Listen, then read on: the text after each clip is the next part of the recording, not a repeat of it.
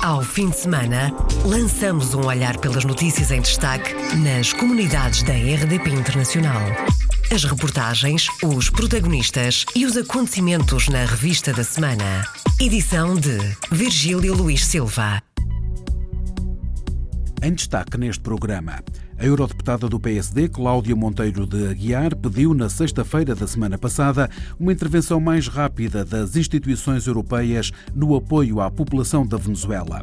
O governo português prepara-se para criar uma rede de restaurantes portugueses no mundo, uma iniciativa que envolve várias entidades e que vai ser coordenada pelo chefe português Luís Sobral.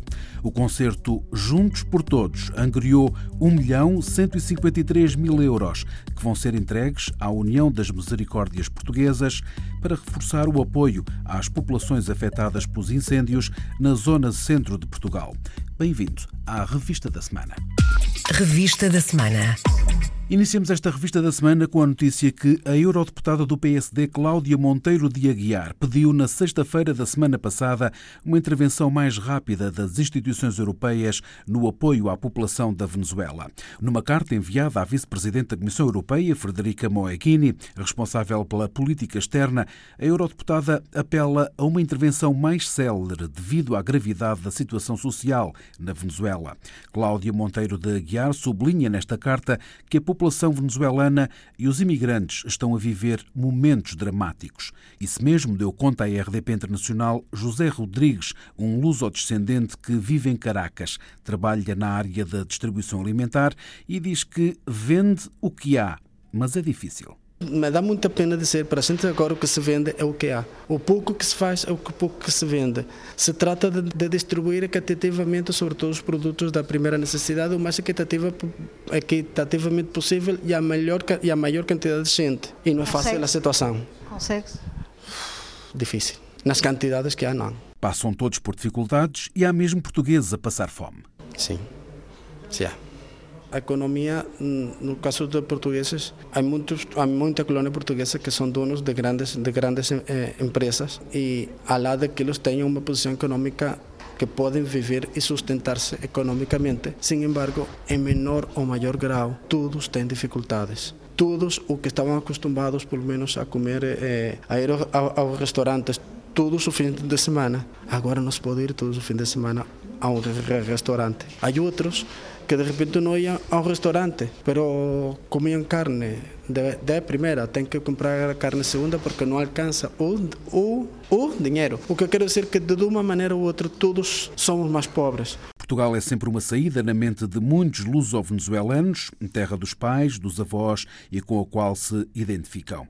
O governo português prepara-se para criar uma rede de restaurantes portugueses no mundo, uma iniciativa que envolve várias entidades e que vai ser coordenada pelo chefe português Luís Sobral. Foi o que contou à RDP Internacional José Luís Carneiro, secretário de Estado das Comunidades uma rede de restaurantes portugueses no mundo, à semelhança do que já existe com os italianos, porque o que procurei fazer foi fundamentalmente juntar a esta rede várias entidades. A Secretaria de Estado do Turismo, a Secretaria de Estado da Internacionalização da Economia, por outro lado, a Secretaria de Estado da Agricultura e da Alimentação, por forma a que não apenas tenhamos uma rede de restaurantes portugueses no mundo, nós temos os melhores restaurantes, por exemplo, no Canadá, muitos nos Estados Unidos, em todo o mundo. E são dos melhores não apenas para os portugueses, mas já são também dos melhores para essas sociedades de acolhimento. E isso é um potencial imenso enquanto espaço de escoamento dos nossos produtos regionais. José Luís Carneiro, secretário de Estado das Comunidades Portuguesas, em declarações à IRDP Internacional sobre a criação desta rede de restaurantes portugueses no mundo. Viana do Castelo acolheu no domingo passado a apresentação do segundo encontro de investidores na diáspora, local onde em dezembro vai decorrer a reunião. Estes encontros têm como objetivo criar um ambiente favorável ao networking, ao debate, à partilha de experiências, bem como ao lançamento de eventuais parcerias de negócio. José Luís Carneiro explica explica porque é que a cidade de Viana do Castelo foi a eleita para este segundo encontro. O próximo encontro decorrerá no dia 15 e 16 de dezembro deste ano, 2017, eh, em Viana do Castelo. E porquê em Viana do Castelo? Porque Viana do Castelo é hoje um exemplo, juntamente com todo o Alto Minho, de atração de investimento de lusodescendentes. Investimento industrial, investimento na valorização de recursos endógenos locais e também na regeneração urbana e turismo. Eh, daí que queiramos fazer deste segundo encontro, não apenas de novo, como aconteceu em 2016, um fórum para uh, a criação de rede de contactos e de conhecimento entre aqueles que estão nas comunidades portuguesas e que querem investir em Portugal, mas ao mesmo tempo também daqueles que estão em Portugal querem alicerçar a sua internacionalização nesses portugueses empreendedores da diáspora. José Luís Carneiro, secretário de Estado das Comunidades. Os autarcas de origem portuguesa em França manifestaram a sua solidariedade e disponibilidade ao presidente da Câmara de Leiria, um encontro promovido pela Cívica, Associação de Autarcas de Origem Portuguesa, eh, como contou a RDP Internacional Paulo Marques, presidente da associação a Cívica acolheu o Presidente da Câmara de Leiria, onde tivemos a oportunidade de fazer um balanço sobre o que aconteceu na região de Leiria e sobre uh, a solidariedade que a Cívica e os autarcas de origem portuguesa foi feito um balanço. Logo desde domingo houve uma nota ao Presidente da República dos autarcas de origem portuguesa com um objetivo de poderem informar que estão disponíveis para qualquer uh, intervenção que viesse a ter efeito em Portugal e uh, abordamos então esses uh, assuntos, nomeadamente sobre a solidariedade e a reconstrução das populações vítimas desse drama no fim de semana onde nós estávamos em eleições.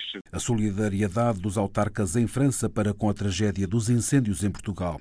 Os eleitos de origem portuguesa em Paris estiveram reunidos no fim de semana passado em Aulnay-sous-Bois, definiram estratégias de informação sobre o direito de voto, até porque, destaca Paulo Marques, metade dos municípios têm um autarca de origem portuguesa. Fórum Cívica na Festa das Tradições Populares em Aulnay-sous-Bois, onde 15 autarcas de toda a região de Paris eh, esteve presente com um objetivo de mostrar a intervenção cívica e política dos portugueses em França, mas também através do exemplo dos autarcas em várias cidades da região de Paris, mostrar que metade das cidades tem um autarca de origem portuguesa. O objetivo é de informar sobre o direito de voto e de inscrição eleitoral dos portugueses sem nacionalidade francesa. Paulo Marques, presidente da Cívica, Associação de Autarcas de Origem Portuguesa em França, em declarações à RDP Internacional. Os empresários portugueses na Venezuela que viram os seus seus estabelecimentos comerciais saqueados vão contar com o apoio financeiro do governo venezuelano de 5 milhões de dólares para reabrirem os negócios. A situação não é inédita, já tinha sido feito o mesmo em Los Teques, como revelou José Topa, conselheiro das comunidades. Já anteriormente, o governo, quando foi os saques na zona dos Altos Mirandinos, na zona de Los Teques, já o governo Zorante tinha disponibilizado algumas verbas através da banca pública, ou seja, a banca do, do Estado, para, para poder apoiar aqueles comerciantes que tinham sido objeto de saques. Não? E houve várias pessoas da comunidade que já receberam esse apoio. À raiz da visita do Secretário de Estado, pois eles, de alguma forma, já um compromisso mais formal da parte do Governo de manter esse apoio. E muito dele foi centralizado, sobretudo na área da zona de Valência, de onde houve saques que afetaram muito a comunidade portuguesa. São, são, são de alguma maneira, créditos e microcréditos para que as pessoas que foram objeto dessa situação possam voltar a abrir os seus locais comerciais e poder funcionar outra vez ao público. O governo português está a acompanhar ao minuto a situação na Venezuela. São declarações do Ministro dos Negócios Estrangeiros que espera que o incidente de terça-feira com um helicóptero da polícia venezuelana que sobrevoou o Supremo Tribunal de Caracas e atingiu o edifício com tiros não leve a uma escalada da violência no país. Está a acompanhar ao minuto e uh, o nosso desejo é que não represente nenhuma escalada, porque o nível de dificuldades que a Venezuela vive hoje é já suficientemente grave para nós podermos conviver com mais escaladas. É necessário uma solução política, porque só as soluções políticas resolvem problemas políticos. Continuam válidas as, as orientações aprovadas no último Conselho de Negócios Estrangeiros da União Europeia, que chamam justamente todas as partes a um diálogo inclusivo, chamam todas as partes à necessidade de todas repudiarem quaisquer atos de violência, chamam à necessidade de eh, que se criar eh, condições políticas para que o calendário eleitoral na Venezuela seja finalmente cumprido. Augusto Santos Silva, Ministro dos Negócios Estrangeiros. O concerto Juntos por Todos angriou 1 milhão 153 mil euros, dinheiro que vai agora ser entregue à União das Misericórdias Portuguesas para reforçar o apoio às populações afetadas. Ao longo da noite de terça-feira, 25 artistas subiram ao palco do Mel Arena, em Lisboa, para um concerto solidário com lotação esgotada. 14 mil pessoas e, na plateia, figuras como o Presidente da República, Marcelo Rebelo Rebelo de Sousa e o Presidente da Assembleia da República, Ferro Rodrigues. No final do concerto, que foi transmitido em direto e em simultâneo pela RTP, SIC, TVI e todas as rádios nacionais, foi anunciado que os donativos tinham totalizado 1 milhão e 153 mil euros para ajudar as populações afetadas pelo incêndio que deflagrou no passado dia 17 no Conselho de Pedrógão Grande, no centro do país. Fechamos assim esta revista da semana. Ao fim de semana, lançamos um olhar pelas notícias em destaque nas comunidades da RDP Internacional. As reportagens, os protagonistas e os acontecimentos na revista da semana. Edição de Virgílio Luís Silva.